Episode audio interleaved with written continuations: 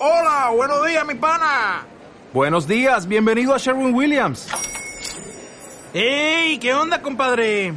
¿Qué onda? Ya tengo lista la pintura que ordenaste en el ProPlus app. Con más de 6.000 representantes en nuestras tiendas listos para atenderte en tu idioma y beneficios para contratistas que encontrarás en aliadopro.com. En Sherwin Williams somos el aliado del PRO.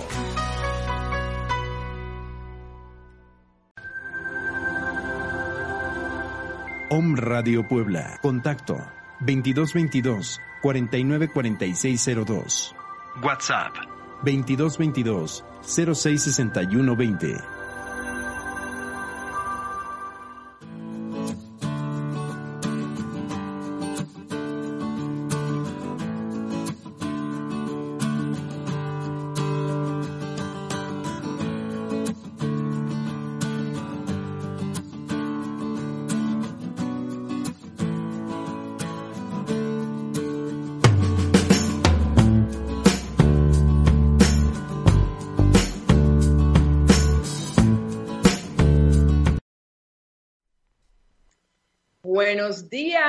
Buenos días Puebla, buenos días México, buenos días Panamá y todas las personas que nos escuchan de los diferentes países de habla hispana.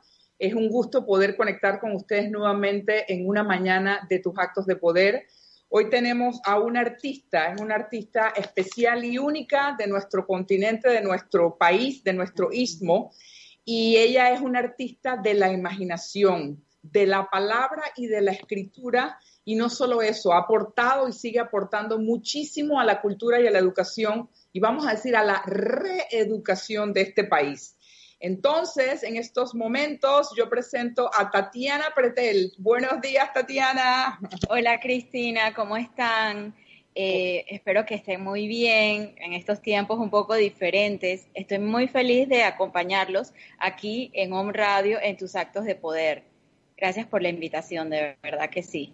Claro que sí, a mí me está afectando positivamente todo lo que ha ocurrido porque ya sabemos que está la parte positiva y la negativa, las luces y las sombras, y veo cómo las personas que tienen esa esencia de la autoexpresión en estos últimos siete meses es como si hubiéramos metido al horno todos nuestros proyectos, nuestras ideas y hemos empezado como a parir. Y yo, y yo siento que es lo que ha pasado contigo. Entonces, para empezar, wow, son tantas cosas, pero vamos poco a poco. Tú te has convertido en una espía de la historia, lo cual es maravilloso. Empecemos por ahí, porque yo sé que este proyecto per se empezó abril de este año. Entonces, hablemos del proyecto de la espía para que el público que no te conoce pues sepa de qué estamos hablando. Bueno, yo soy Tatiana Pretel, soy una escritora y narradora panameña. Eh, tengo dos novelas publicadas, dos novelas de corte histórico, porque es lo que a mí me gusta, me gusta espiar la historia. Eh, soy, no sé, tal vez soy en mis sueños una viajera en el tiempo. Eh, me gusta la parte mística de la historia, saber qué hacía la gente en ese momento. Yo sé que hay eventos, cumbres, en donde toda una energía se ha unido, como viene, por ejemplo, nuestra independencia de Colombia ahora en noviembre, y también la separación de España ahora en noviembre. Em, pero son eventos que suceden por, porque ya vienen dándose antecedentes, eh, unidos a la energía de un pueblo, sean los eventos históricos que sean de cualquier lugar. Entonces, a mí me encanta investigar no solamente esos eventos cumbres, sino qué hacía la gente antes de que esto pasara o en su vida cotidiana, cómo se vestían, qué comían, Em, amo las fotos antiguas, por eso si entran a mi Instagram, que es tepretelt, arroba tepretelt, se van a dar cuenta de que eh, hay una cantidad de fotos antiguas, porque a través de las fotos yo me puedo, eh, puedo como viajar en el tiempo, eh, ver cada detalle, desmembrar cada gesto de las personas y pues eso es, eso es lo que hago en este proyecto educativo, utilizar algunos recursos para poder contar la historia de una manera diferente. Qué, qué, bueno y cuántos detalles has tocado. Me vienen un par de cosas a la mente. Número uno, como eres una exploradora de las fotos también, yo me pregunto, ¿tú te das cuenta lo que revela la foto a nivel del estado de ánimo y la emocionalidad de esos tiempos? ¿Tú, tú puedes darte cuenta de eso? Porque es increíble lo que, lo que se refleja. Cuéntanos de eso.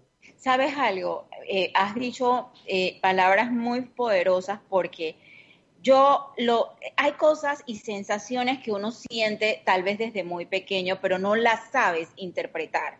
Van pasando los años y vas sintiendo estas sensaciones, no las sabes interpretar, pero son una guía, son un olfato y cuando las tienes, ya sabes si tienes que decir, espera, cuidado o sigue, porque son sensaciones buenas o sensaciones que te dan como alertas. Las fotos viven en mí desde muy pequeña, desde esos tiempos de los bisabuelos, de los abuelos. Yo conocí hasta mi tatarabuela, em, que, que muy viejita cuando yo, muy anciana cuando yo estaba pequeña, pero tan solo verla eh, yo me transportaba a otro tiempo. Y en la casa de mis bisabuelos, en Alange, en David, eh, que es un distrito de, de David, pues, habían fotografías. Y mi, mi bisabuelo, que era mi padrino, tenía una tienda. Y esa tienda, todos los muebles eran de verdad, ahora que yo veo las fotos de las tiendas de finales del siglo XIX, eran idénticas a las de mi bisabuelo. Y yo amaba estar ahí, me gustaba ver sus fotos antiguas.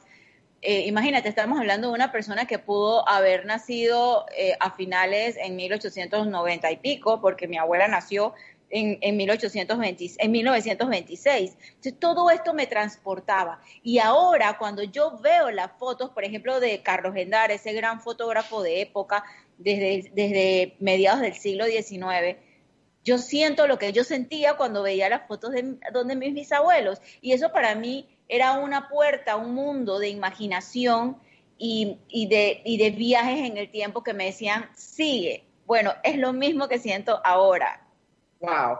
Lo que tú estás diciendo, yo lo, lo relaciono automáticamente con esa tendencia o ese marco de referencia que nos dice que estas almas que somos vienen a una misión y que no necesariamente la sabemos y que tal vez de niña la sabemos, la olvidamos y la rescatamos. Y lo que tú acabas de narrar era que esto es lo que yo estoy percibiendo y todos los pelos del cuerpo, de todas partes del cuerpo se me han parado tú estás diciendo que esa conexión y esa resonancia en esa tienda de tu abuelo y en esa fotografía ya te estaban activando tu, memoria celular o ya te estaban activando eso que tú ibas a hacer en la vida y que tanto te gusta y que después la vida se encarga de otros caminos, te, te haces cargo de otras cosas, de otros negocios, de otras posibilidades y entonces empiezas a conectar y a resonar con, ay, sí, por ahí va la foto, ay, sí, esto. Y eso es increíble. ¿Y sabes qué?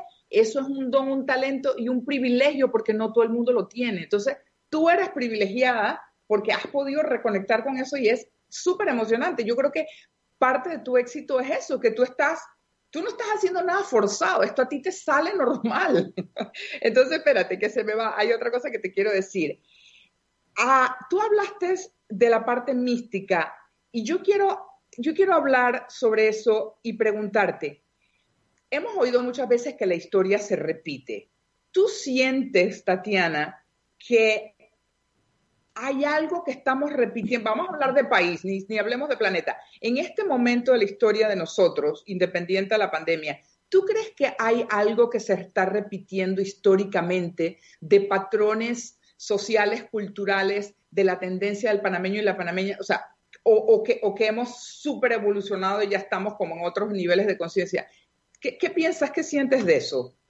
Por eso cuando empezó la entrevista te dije que a mí me encanta la parte mística de la historia, porque fíjate que en mis novelas hay, eh, un personaje que se llama Tialita, que es una curandera, que vive en un pueblo del interior. Y esta mujer es tan avangar, esta mujer es una curandera que no vive de prejuicios, muy sabia. Y ella, y ella dice esta frase, somos los mismos, lo, único que repetimos en el tiempo. ¿Por qué? Yo lo que siento, y, me pasa, y, créeme que yo, yo, también pienso que nos olvidamos de quiénes somos, nos olvidamos de quiénes somos y la, y la sociedad nos empieza a formar con nuevos patrones sin nosotros siquiera haber curado los anteriores, ni, ni realizado los anteriores. Y te lo digo por mí, o sea, tú me conoces desde hace muchísimo tiempo. Yo vengo de una familia de emprendedores, de empresarios, en donde yo me formé de esa manera, con los números. Yo soy administradora de empresas con especialización en mercadotecnia, soy una mercadóloga y me gusta, me encanta. Pero cuando yo decidí poder escribir y ser esta que soy yo, eh, realmente, lo primero que tenía era miedo de ser quien soy, miedo de poder enfrentar y si esto no, y si no gano dinero con esto, y si no me puedo mantener con esto, y cómo, o sea, si, si realmente lo que me gusta no hace feliz a los demás que me rodean. Pero bueno, uno se tiene a veces que dejar llevar y yo me dejé de llevar de mi pasión. Hay pasiones muy fuertes que no te dejan echar, ir hacia atrás. Entonces, en esto, en todo, todo esto yo me he dado cuenta y escribiéndolo a través de mis novelas, estudiando el pasado, hay muertes en Panamá que nosotros no, históricas que no hemos llorado. Y no por llorar y por lamentarnos, sino porque no hemos hecho conciencia de qué pasó. Por ejemplo, la gente que se mudó de Panamá la Vieja al sitio de Ancón, que es nuestro casco viejo, nosotros no tenemos idea por lo que ellos pasaron. Ni siquiera vamos al sitio arqueológico, vemos las ruinas o el conjunto monumental en Panamá la Vieja, que es un sitio lleno de tanta energía. Y solamente pensamos en que llegaron los, los piratas y nos atacaron. Pero ¿y qué pasó después? ¿Qué hizo esa gente? ¿Qué les pasó? ¿Cuánta gente se murió? Tenían dinero, dónde se fueron, cómo, porque hay gente que emigró al interior. ¿Qué pasó con ellos? O sea, imagínate que aquí, ni Dios lo permita, nos llega unos terroristas, que lo hemos vivido en otros países, el mundo ya lo ha vivido, y, tengamos, se muere casi la mitad de la población y nos tengamos que irnos, más o menos como lo que estamos viviendo en esta pandemia, que realmente pues sí han muerto mucha gente, no al nivel que han muerto en otros, en, en, otros tiempos o en otras épocas, porque tal vez la ciencia adelantada puede, puede lograr otro tipo de, visión y de que no hagan esto, cuídense, no salgan o esto, pero, pero eh, ¿qué, qué, qué, qué pasó en aquel tiempo? ¿Por qué nosotros no tenemos, y sobre todo los panameños, conectados nuestro, nuestra memoria con nuestra historia. Hemos vivido de espalda a la historia y la historia nos enseña. No es que vamos a vivir del pasado, pero podemos tomar mejores decisiones para el futuro. Excelente punto. Y has, tocado de nuevo el tema que es uno de mis preferidos de esa parte emocional, porque eso que estás diciendo que, hemos olvidado tiene que ver con las emociones. Los duelos no manejados tienen que ver con las emociones. Las mudanzas y los cambios y las pérdidas no procesados, todo tiene que ver con el mundo emocional, que el mandato era no sientas y sigue adelante, sonríe y sigue adelante. Entonces, siempre para poder sanar y transformar, como decía, tú dices la tía Lita, tenemos que recordar y en el recuerdo vienen las emociones, pero duele mucho y ahí es donde entonces simplemente nos vamos a la acción sin la reflexión y, empezamos a repetir tal vez los mismos errores. Entonces es muy interesante que lo que yo he rescatado de lo que acabas de decir es que nos falta un poco de conciencia afectiva y conciencia emocional como, como seres de, un territorio y de una cultura, porque es, increíble, de, increíble valor qué pasó. Bueno, es, como irnos al bendito 12 de octubre que antes se, antes se celebraba acá y ahora lo lloramos porque a cuántos indios no mataron, etcétera. No voy a entrar por ese camino, pero, o sea, tuvo que haber un cambio de paradigma y alguien, muchos alguien tuvieron que reflexionar de que, espérate un momento, ¿qué, ¿qué, es lo que pasó el 12 de octubre? O sea, esta gente ya estaba aquí, entonces es un poquito lo mismo, ¿no? ¿Qué está pasando atrás de las, de las escenas y de las páginas de los libros de geografía e historia que han escrito y que ahora yo creo que tú tienes todas las credenciales para cuestionar la historia de todo lo que nos han metido. Y yo no digo que lo hicieron con mala intención, porque yo, voy, a, voy a querer pensar que cada uno lo hizo desde su mejor intención, ojalá y, no por negocio. Entonces, yo, yo ahora mismo ya te he puesto, voy a poner la responsabilidad cultural y social porque yo creo que esto es lo que estás haciendo automáticamente, sin querer queriendo. O sea, estás metiéndote en, territorios y, en, dimensiones de, la, cultura que son necesarias, porque de ahí vamos a aprender y de ahí vamos a tomar conciencia. Sabes que, Cristina, tú, tú misma lo has dicho. Eh, quiero, quiero que sepan de que realmente los libros de historia que no cuentan todos los detalles están escritos para cumplir un plan, porque esto es más profundo, un plan educativo en donde los niños o los jóvenes o los estudiantes en general están basados en un aprendizaje de memoria. Entonces, yo te lo digo, yo tengo una estoy haciendo una librería de videocuentos infantiles históricos.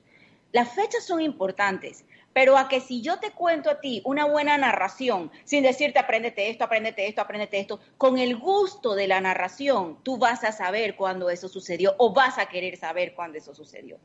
Mira, yo ayer estuve con unos niños de la escuela Thomas Jefferson.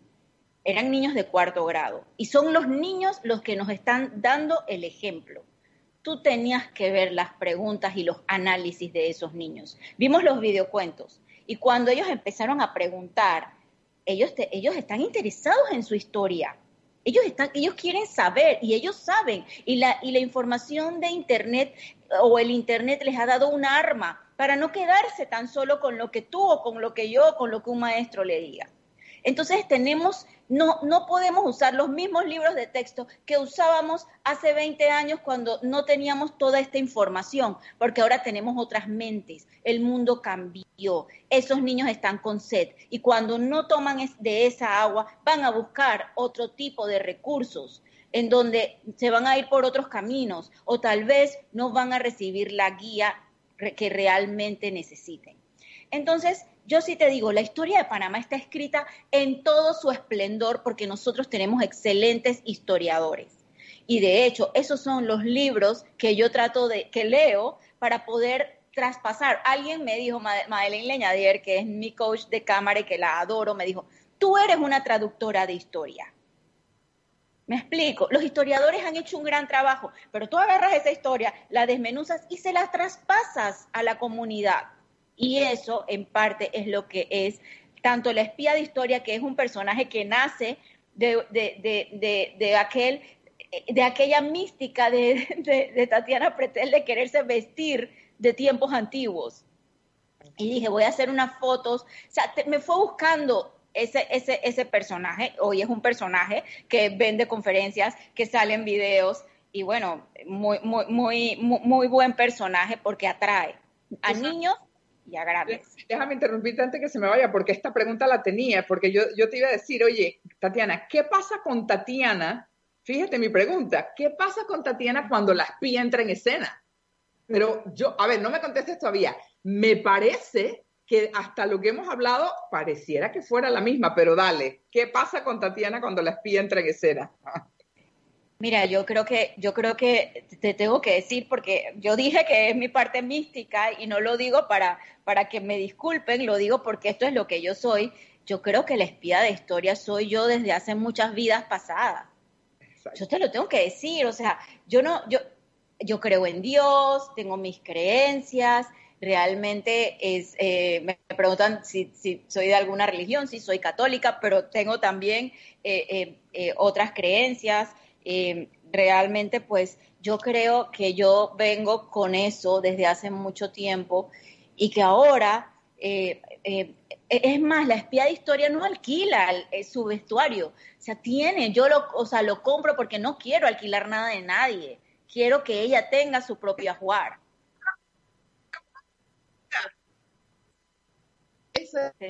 Espérate, o sea que decir a mí que en tu porque yo me pongo a la foto y yo decía, pero ¿dónde alquila todo esto? Todos esos trajes y todas esas cosas son tuyas. Repetir porque como que se congeló. Sí, la espía de historia no alquila nada. Todo su ropa, todo su ajuar está hecho para la espía de historia, comprado. Incluso las prendas son de verdad. Wow. Y es un personaje, claro, en términos de negocios no es un personaje barato, pero cuando la espía, mañana, por ejemplo, yo tengo una filmación, cuando yo me he visto de la espía, yo me tengo que transportar, porque realmente eh, eh, eh, esa sensación de, que, de, hacer que a las personas con la historia se le erice la piel, es parte del personaje, es parte de esa, de, esa mística que trae el personaje hecho, hecho desde el fondo de mi alma. No es que yo dije un día, ay, mira, ve, me voy a vestir así. No, no, no, no. Esto es algo muy traído desde las entrañas de mi vida en el universo, para que la gente lo pueda entender. Eso, eso es ah, una cosa que se siente y que el que no lo puede entender le va a tocar simplemente respetarlo y aceptarlo, porque esa es tu genética, esta, es tu memoria celular, esta es tu esencia y llamémosle mil cosas más. Y fíjate, has dicho algo tan importante que yo creo que las personas que estamos en educación lo sabemos hace muchos años y que es que la escuela desafortunadamente está diseñada para, acumular memoria y para acumular un conocimiento y automáticamente pareciera que mm, la intención por atrás sería no ayuden a que piensen, no ayuden a que reflexionen, mejor es que no piensen mucho y cuidado y cuidado que de alguna manera hay una intención desde ese punto de vista, porque ese sistema escolar no es solamente aquí, sino en muchos países del mundo. Entonces, gracias al Internet y a las personas como tú que se han metido verdaderamente a investigar, estamos empezando a romper esos eh, eh, paradigmas de repetir y la memoria. No, si, si, tú no puedes pausar y reflexionar y llegar a tu propio criterio, tu, tu, conciencia no se puede elevar. Entonces, parte de, de, las bellezas de tu trabajo y lo, lo que a mí me encanta es eso, que primero que cuentas las cosas así, pues, con toda tu esencia y automáticamente estás causando una conexión con la otra persona, porque la otra persona definitivamente se va a conectar, pero se está conectando con tu sentido de, la, de, la, honestidad, de la vida real, de la verdad, de la verdad. O sea, se sabe que tú estás contando una verdad y eso se siente, eso, eso no hay ni que cuestionarlo. Entonces, qué bonito que estos niños empiecen desde ahora eh, a ver la labor de personas como tú, porque estás sembrando también una semilla de que, ay, yo quiero ser como ella, yo quiero contar de astronomía, yo quiero contar de filosofía, yo quiero contar de geografía. Y qué maravilla que ya se están desarrollando estas nuevas profesiones, que en este caso es como el storytelling, que a la hora de la hora nos íbamos años atrás en cuando se sentaban alrededor del círculo del fuego, que ya tú sabes que eso funciona así. Así es. Así es, o sea, te lo tengo que decir tenemos que volver a nuestros básicos. Hemos, yo, mira, yo me doy cuenta que hemos vivido de prejuicios. Tenemos los prejuicios primero que tantas cosas importantes. Yo, yo te lo digo, yo lo viví, que la gente es que vea por qué se viste así y ahora ella qué le pasa y ella por qué está haciendo eso. Y entonces es muy fácil escuchar y decir, ay no, me da pena, ay no, no lo quiero hacer, ay no. Yo, o sea, todo tiene su costo y a mí me ha costado muchísimo, y no lo digo en términos económicos, lo digo en muchos términos eh, morales, familiares, me ha costado mucho poder desarrollar quién realmente soy yo como la escritora, como la creadora, como la contadora de historias, como la espía de historias. Pero eh, a veces solo queremos irnos al resultado y no queremos pasar por el proceso. Y cada pasión tiene un proceso. Tú tienes una pasión, mira, la pasión te va a dar la valentía para enfrentar lo que tengas que enfrentar. Realmente esta es mi pasión como Tatiana Pretel en este mundo, en esta dimensión. Eh, yo soy feliz cada vez que puedo, eh, que puedo ofrecer al público eh, historias. No cuento nada que no me que no me que no me llene, que no me emocione. O sea, yo lo que tengo que contar, tengo que, me tiene que emocionar para poder traspasarlo. Por eso que muchas veces no posteo por postear o no, no, o sea, o no subo algo a mis redes sociales por subir. Ayer subí una foto de una familia del interior muy linda que tomó Carlos Gendara hace, a principios del siglo XX. Y, y como yo lo digo en la grabación, esas personas acababan de cruzar de ser un departamento de Colombia a ser una república independiente. Oye, ¿cuántos miedos habían en ellos? ¿Y qué va a pasar? ¿Y ahora yo qué soy? ¿Dónde está, ¿Dónde está mi identidad? ¿O colombiano o panameño? Que va mucho más profundo y tú lo sabes en eso. Yo, ¿qué cédula voy a tener? ¿Y cómo, ¿Y cómo vamos a enfrentar? ¿Vamos a poder hacerlo solos? Me explico. Entonces, todos esos miedos, nosotros ahorita no lo podemos ver de esa manera, pero vete ciento y pico de años atrás, a vivir los prejuicios de la época, a vivir un mundo que estaba en plena revolución industrial, eh, con miedo a los colombianos que, tal vez eh, estuvieran eh, enojados, todo eso. Entonces es un poco entender el pasado para poder vivir nuestro presente. Sí, fíjate que acabas de decir eso de que mm, definitivamente no nos remontamos a qué estaba pasando en las mentes de ellos y en las emociones de ellos cuando esa independencia. Y, para dar un ejemplo, es como decir, ahora que estamos en octubre en el 2020, no tenemos idea en unos cinco años cómo nos vamos a referir en este momento donde hay tanto miedo, tanta incertidumbre y tanta confusión también. Porque ahora mismo estamos sembrando una nueva historia, yo le llamo la nueva era. Entonces también es proyectate hacia el futuro y cómo puedes hacerte cargo de tu mundo emocional confiando, porque la vida, si, estás aquí es porque te toca todavía hacer algo. Entonces, es, esa relación de mirar al pasado y también, ok, estoy en este presente y cómo me construyo hacia el futuro, aprendiendo del pasado. Tatiana, yo sé que las edades de tus audiencias deben ser miles, pero si tú tienes que decir, bueno, entre tal y tal, ¿Quién es tu mayor audiencia en edades cronológicamente? Mi mayor audiencia va de los 25 años hasta los 44 años.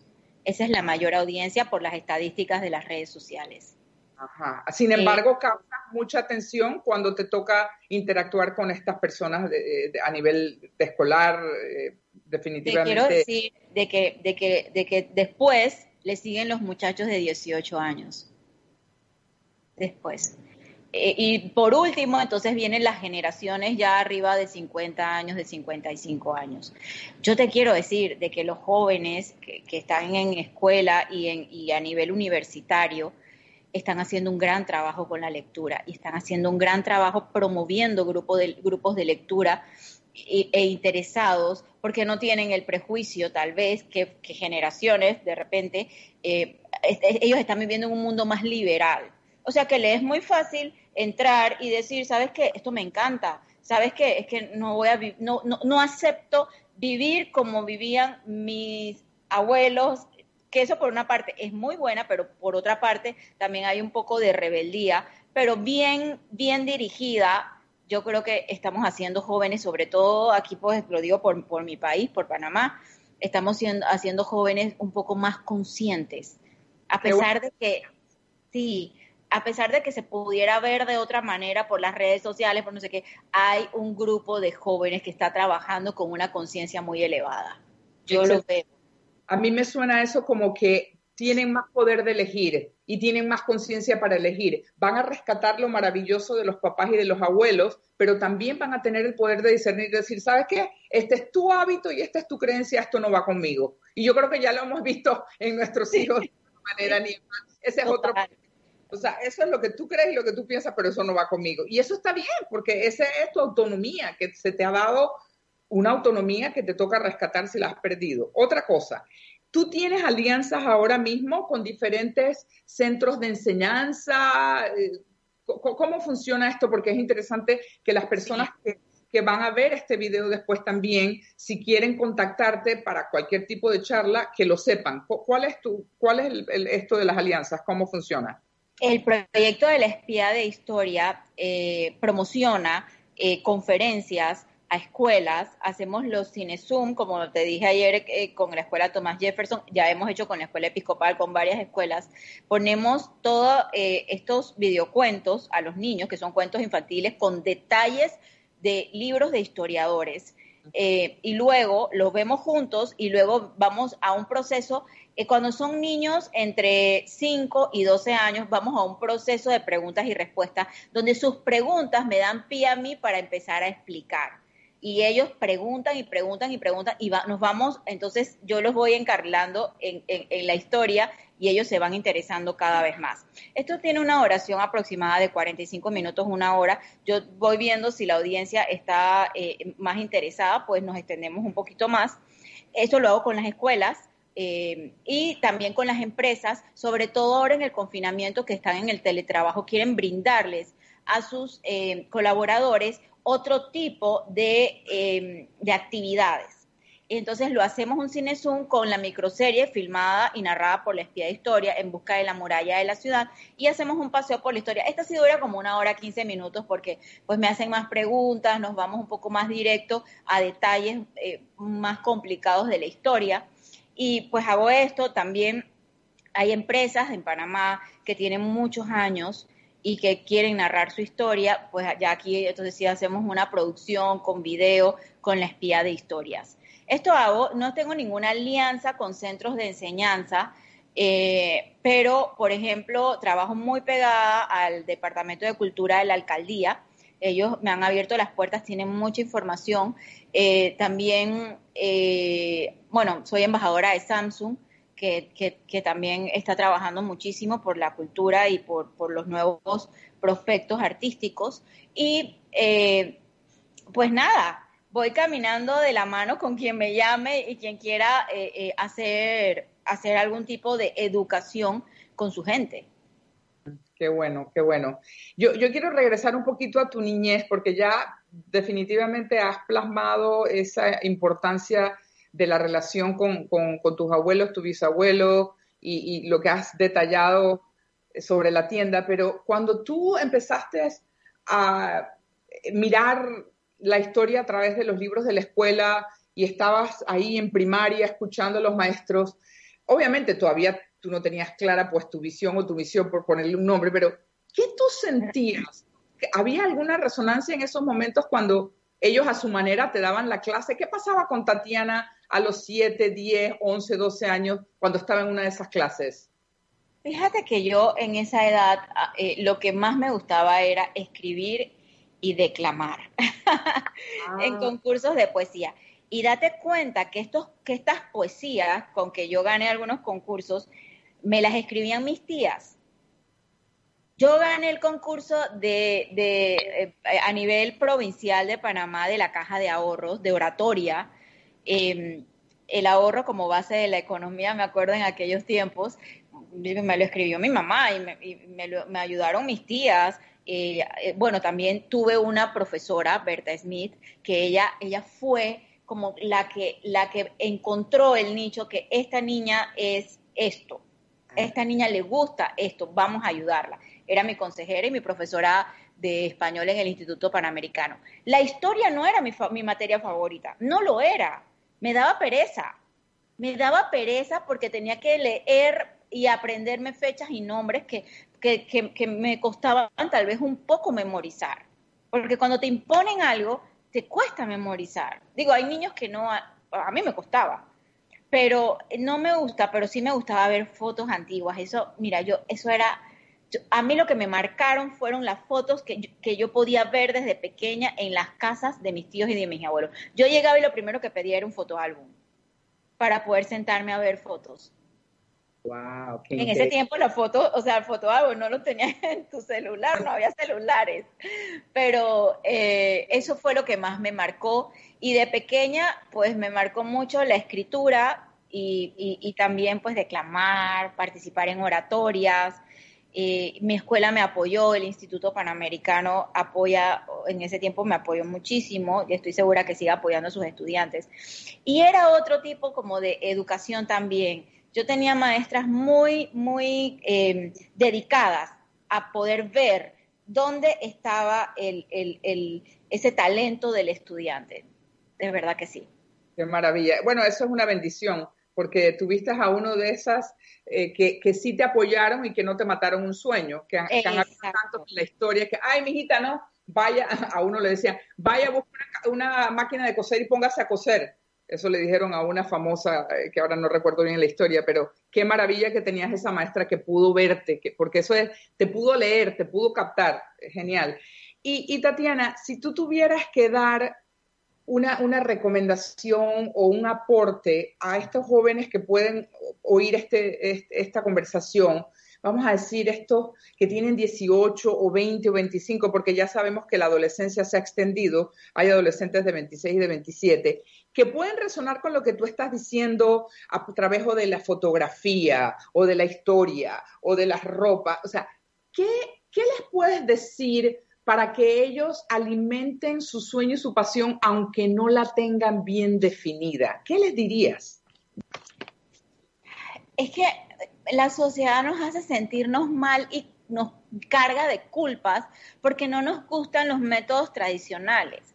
Entonces, si tú estás en la escuela y no te gustan las matemáticas, fine, no te gustan. Eso no quiere decir que no tengas que cumplir, hay que cumplir, pero date cuenta de que lo estás haciendo porque estás cumpliendo con un, con un, con un plan educativo. ¿Ves? Hazlo pero al mismo tiempo, entonces busca lo que sí te gusta. No tengas miedo de buscarlo. Si a ti no te gustan las matemáticas, pero a ti te gusta el español, o te gusta la ciencia, o te gustan los estudios sociales, entonces dedícale a la matemática lo que tienes que dedicarle para cumplir, pero busca tu pasión. No sientas culpa. Y a los padres de familia, yo te lo digo, yo, soy mamá de un adolescente de 16 años, y, y, te lo juro que me da cuando veo de que tienes que estudiar, porque, y ella me lo dice, mamá, es que este método no, no va conmigo. Ok, es verdad, tal vez los métodos no, no se pueden adaptar a todos, pero ¿sabes qué? Tú puedes decir, voy a leerlo, voy a estudiar porque tengo que cumplir, pero esto es lo que me gusta. Y papás, acepten lo que les gusta en, en términos de materia, acepten lo que les gusta a sus hijos. No les inculquen la culpa. La culpa ha matado tantos sueños a nivel de la historia que, que, por tal culpa no lo hago porque mi mamá se pone brava. Digo, estamos hablando de cosas realmente educativas. Obvio que no estamos hablando de otros temas como delincuencia o lo que sea, pero, pero apoyen a sus hijos. Si les gusta el deporte, háblenles, díganle, tienes que cumplir con esto, pero te voy a apoyar para que vayas a patear un balón me gusta, me gusta que, has dicho la palabra cumplir y, me viene una buena fórmula. Yo siempre ando buscando modelos de aprendizaje y, me viene, eh, para complementar, me gusta esto, que cumplan con lo que por esa edad les toca cumplir, pero que también no se olviden de cumplir con la esencia y que no olviden esos, esos cositos de, de, bienestar, eso que tú sentías. O sea, que pongan atención también a su resonancia, con qué resona, aunque no lo puedan usar en ese momento, pero que se acuerden que existe, porque es exactamente lo que te pasó a ti. Tú, por un lado, estudiaste eh, business y eres mercadóloga y tú pudiste transferir esas habilidades a esto que estás haciendo ahora también. Entonces, nada es pérdida. Nos vamos construyendo, aunque no en el clavo la primera vez. Entonces, qué, qué maravilla poder poner tu ejemplo sobre lo que acabas de decir cumplo para afuera y cumplo para adentro, pero no me olvido de los adentros, definitivamente. yo te digo que, que, tenemos las escuelas y los métodos de educación tienen que ir a la conciencia del individuo desde muy pequeños, porque esa conciencia es oro, oro puro. Ese individuo no está todavía eh, eh, influenciado o ese niño no está influenciado por tantas voces y lo que te va a decir es como si como un o sea, es un aura llena de luz, te lo va a decir. Y eso hay que, ah, ok, el niño está hablando de esto, hay que empezar a trabajarlo. No es fácil, pero nosotros tenemos que ir a la conciencia de todas las personas porque estamos, estamos criando eh, individuos basados en un modelo que a las finales quieren quieren quit, quieren salirse, quieren renunciar, porque no son ellos. Qué, bonito. Hay, un gozo en lo que tú haces que no hay ni que preguntártelo, porque se nota y solo con escucharte. Ahora, si tuviéramos que ponerle nombre para, para, para esa persona que, no te conoce, que te escucha por primera vez, y, ya lo has dicho, o sea, el gozo de la ropa, de, la narración, eh, pero, Tatiana, una palabra, una, una palabra para que represente ese gozo que te da a ti este proyecto de vida que estás viviendo. ¿Cuál es, cuál es ese mayor gozo?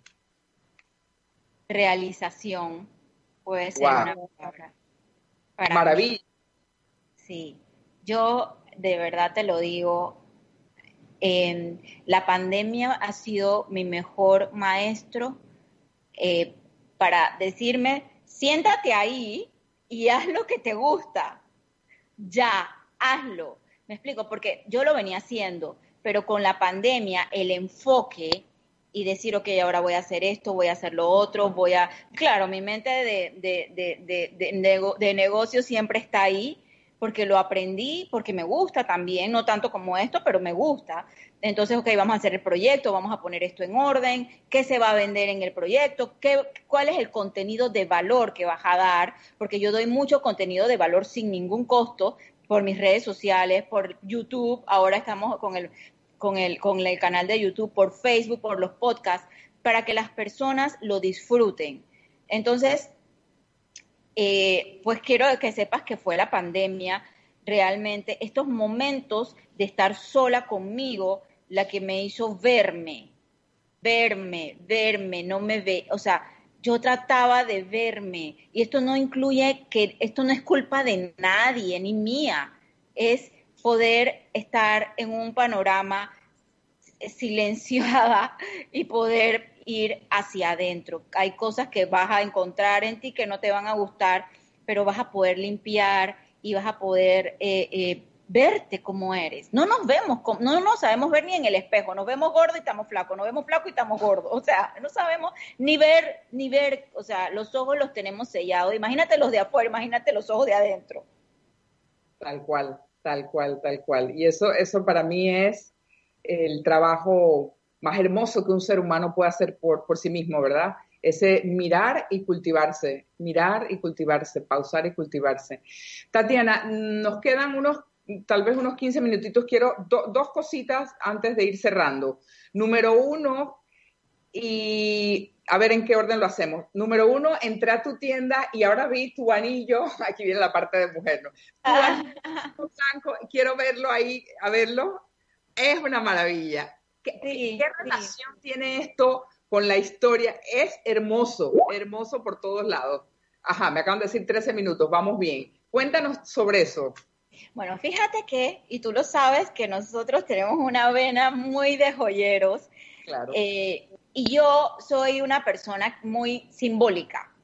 Simbólica. Si yo voy a un lugar, si yo voy a un lugar, yo voy a está tocando el timbre. Si yo voy a un lugar, yo voy a, a, buscar algo que me cree un simbolismo. Dale, si quieres dale rapidito, yo voy contando. Dale que voy a hacer unos anuncios. Ok, mientras Tatiana abre la puerta, quiero recordarles que nosotros vamos a tener un conversatorio sobre los actos de poder y todo lo que has escuchado hasta ahora tiene que ver con esos actos de poder que vienen de tu alma, de tu esencia, de verdaderamente atenderte. Entonces, el miércoles 21 de octubre tenemos un conversatorio sobre los actos de poder para que lo anotes y lo agendas y nos puedes preguntar por el Instagram cómo entrar al Zoom. Y por otro lado, quiero recordarte que vamos a tener una tercera conversación con nuestra querida, amada doctora Mary Carbonell el próximo jueves, que sería el cierre de estas sesiones de On Radio hasta el año que viene. E increíblemente, ah, Tatiana hablaba de símbolos y es el, el capítulo y el programa 21. Y el otro día me di cuenta y dije, qué increíble porque fue exactamente el mismo número de las meditaciones que hicimos desde marzo cuando esto empezó. Entonces, 21 meditaciones de autoexpresión y bienestar y 21 conversaciones para hablar de los actos de poder. Entonces, antes de regresar con Tatiana, te recuerdo, únete a nuestro conversatorio sobre los actos de poder, qué son y para qué son el 21 de octubre, y Karel te va a dar todos los detalles por Instagram, y te vamos a ver aquí el próximo jueves a las 10 de la mañana para escuchar a Mary Carbonell. Entonces, Tatiana, y vamos con los el anillo. Ah, sí, entonces, eh, eh, bueno, estos simbolismos. Yo voy a un lugar, yo tengo que comprar algo que a mí me represente o que me jale, por ejemplo, libros antiguos, alguna prenda. Eh, entonces, bueno, yo quería crear como una colección de, prendas que nos uniera con la historia y, por ejemplo, em, que nos uniera como con materiales que se utilizaban en ese momento en la época de 1856 y por eso se llama 1856 esta colección. Entonces es jade, es piedras y de ahí pues eh, a mí me gusta también el tema de la naturaleza, el tema, de, yo soy muy de, de, abejas, mucho de, las abejas, entonces esta colección que ya se abrió la venta hace eh, un mes y pico y se vendió todo, entonces eh, se cerró y ahora se vuelve, se va a volver a abrir, ya están subiendo los productos, se va a volver a abrir, pero se cierra también, o sea, porque no es algo que va a estar en la tienda siempre. Entonces, bueno, tú diseñaste esto. Eh, yo busqué un diseñador y entonces me, me, dije, esto es lo que va con lo que yo, con la historia. Ok, enséñame ahí en la cámara. Es, es una cosa hermosísima. Y pero, ah, es una rosa. Y la abeja. Es una rosa con, un, con, una, con una abeja. Es una belleza. Es una belleza realmente súper delicada. Ok, nos quedan nueve minutos. Se me ocurre, vamos a tener una fecha histórica, 3 de noviembre, y ya sabemos muchas cosas, pero no sabemos muchas otras. ¿Qué tal si en unos tres o cuatro minutos nos cuentas algo que es relevante para tanto los panameños y panameñas como para las personas que nos escuchan desde México, algo que te nazca, lo que tú quieras, para que nosotros ampliemos la conciencia de lo que significa el 3 de noviembre para este país. Bueno, yo quiero que nosotros, o sea, hay que saber que no es el 3 de noviembre, de que ya nosotros veníamos con una sensación de libertad desde que el 28 de noviembre, y fíjense que energéticamente ambas independencias o separaciones suceden el mismo mes, pero con sesenta y pico de años de diferencia. El, el 21 de noviembre de 1800, eh, eh, perdón, el 28 de noviembre de 1821, nosotros nos separamos de España. Porque digo, yo siempre digo separación y bueno, si entran a mis redes saben por qué no digo independencia de España, digo separación. Eh, nosotros nos separamos de 320 y pico de años de ser España, porque nosotros éramos España, no es que, o sea, estos eran territorios españoles. 320 y pico de años de estar eh, eh, bajo una potencia, bajo un imperio. Lo decidimos por muchos motivos que pasaban alrededor y que nos fueron afectando, que pasaban en el mundo. Entonces vamos caminando, entramos al siglo XIX, que para mí es un siglo tan en la historia del, mundo me quedo sorprendida porque pasaron muchas cosas que vinieron a afectar este pedazo de tierra. La revolución industrial. Empiezan a verse miles de, lugares por parte de Estados Unidos y de Gran Bretaña para poder, eh, eh, eh, para poder posicionar un, un canal o territorios o entre varias cosas, entre comillas, y es nuestra alianza con Estados Unidos, porque nosotros éramos Colombia. Y también quiero decir de que nosotros nos separamos de España y nosotros en cuatro meses ya estábamos unidos a Colombia. Ay, Dios en febrero. Ya estábamos unidos a Colombia, porque todavía necesitábamos esa protección, porque todavía nos sentíamos muy vulnerables para poder seguir solos pero incluso unidos a Colombia empiezan a haber sesiones y empiezan a haber movimientos para decir, no, nosotros eh, estamos, estamos separados, no queremos ser, o sea, estamos pero no estamos, ¿ah? O sea, estamos pero no somos parte de ustedes. Pero sí éramos, sí éramos, o sea, pero era una evolución y era un paso que íbamos caminando para poder, eh, para poder lograr quienes somos nosotros. Entonces vino un ferrocarril. El primer ferrocarril transísmico se hizo en Panamá, en la ruta del canal. O sea que ya nosotros íbamos con todo esto íbamos dándonos cuenta de que, espérate, aquí hay algo, aquí hay una posición importante que venía desde los tiempos de las colonias, pero que no sabíamos que esas tecnologías podían ser implementadas aquí. Nosotros no teníamos el dinero para hacerlo.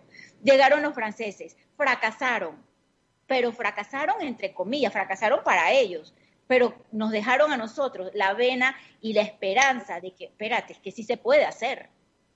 Y, se, y comienzan varios, varios temas, la guerra de los mil días abrió tantas brechas, fue tan sangrienta, pero los panameños iban agarrando fuerza, iban agarrando fuerzas para decir, nosotros queremos la libertad.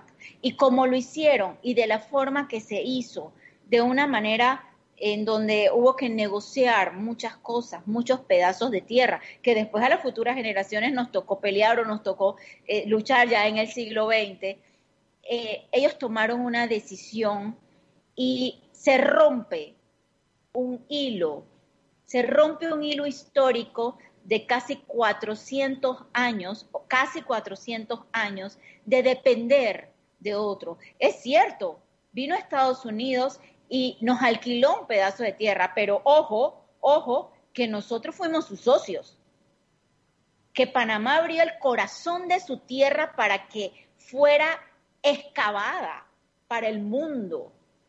Que lo hizo otro país, perfecto, pero era nuestra tierra. Y, y, y está de que es nuestra tierra hoy por hoy que pasaron mil cosas, porque es que la vida es así, hay que pasar, hay que evolucionar, hay que ir al fondo y decir, esto estuvo bien, esto estuvo mal, esto sigue estando mal, pero vamos a seguir evolucionando. Y el siglo XVIII, el siglo XIX nos deja un aprendizaje el aprendizaje de que tenemos que respetar nuestra historia, tenemos que respetar los pasos que se dieron, porque hoy es muy fácil con todo lo que existe, viéndolo desde nuestros zapatos y nuestras perspectivas con el Internet, decir, ay, pero es que mira, es que se robaron el país, es que hicieron esto, es que hicieron lo otro. No lo sé, o sí lo sé, pero no lo voy a juzgar, pero lo que sí les voy a decir es que gracias a eso, hoy por hoy estamos aquí con la fuerza para seguir luchando de la mano y poder sanear este país, a pesar de nosotros mismos los panameños, que no solamente pasa aquí, pasa en todo, todo el mundo, con las autoridades, con todo, pues sí, es que no, es que no se va a parar, es que no vamos a tener una, una, una perfección, no la vamos a tener, hay que seguir trabajándolo. No crean que es que hoy eh, eh, lo, lo, lo ya se va a curar. No, no, la sanación no funciona así. Hay que seguir. Esto no para. Para que de aquí a 100 o 200 años las generaciones nos van a juzgar también. Y van a decir, mira, ellos lo trabajaron y lo siguieron haciendo, o ellos se robaron el país, o ellos hicieron esto. Nos van a juzgar fuertemente.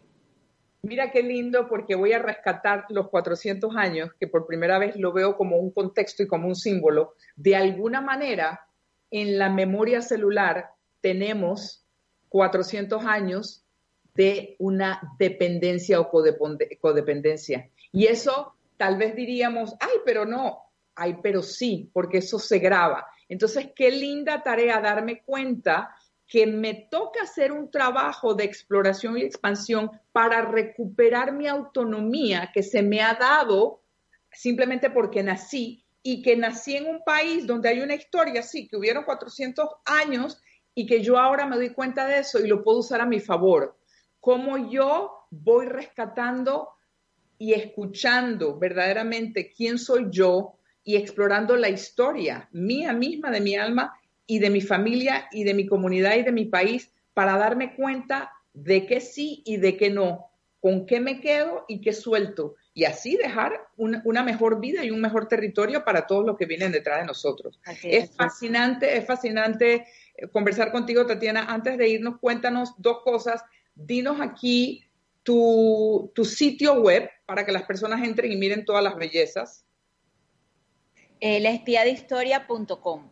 Laespiadehistoria.com. Y en Instagram, por favor. Arroba T de Tatiana T Pretelt. Ok, deletra el pretel que no todo el mundo sabe. P-R-E-T-E-L-T. Excelente. Y bueno, yo sé que has eh, abierto el corazón de muchas personas que te están escuchando y yo sé que va a ser una labor que no te tienes que cuestionar porque ya la tienes adentro en tu aliento y en tu respiración. Te honro por eso. Me encanta que me encanta que, estés haciendo lo que estás haciendo porque de eso se trata, ¿no? Estos son los nuevos actos de poder que necesitamos para esta nueva era que todos estamos viviendo y que nos toca atender. Entonces, mm, si quieres dar un mensaje final, aquí estamos, nos queda un minutito para, para todo el que te escucha. Que no importa la edad que ese es el primer prejuicio que tenemos, que porque estoy vieja, que porque estoy muy joven, no importa la edad. Busca, búscate, búscate. La primera persona que tiene que ser rescatada por ti eres tú mismo. Busca lo que te gusta y realízalo. No importa que tengas 80, 70, 15, 20, no pasa nada. La edad es solo un número. Eh, te doy de verdad las gracias por permitirme estar aquí. Eh, realmente eh, es un programa con mucho poder, se siente la energía, porque una cosa es hablar eh, normal, pero otra cosa es sentirse inspirado y créeme que tu programa, Cristina, de verdad inspira para tener el poder de hablar. Muchas gracias a ti y a Home Radio.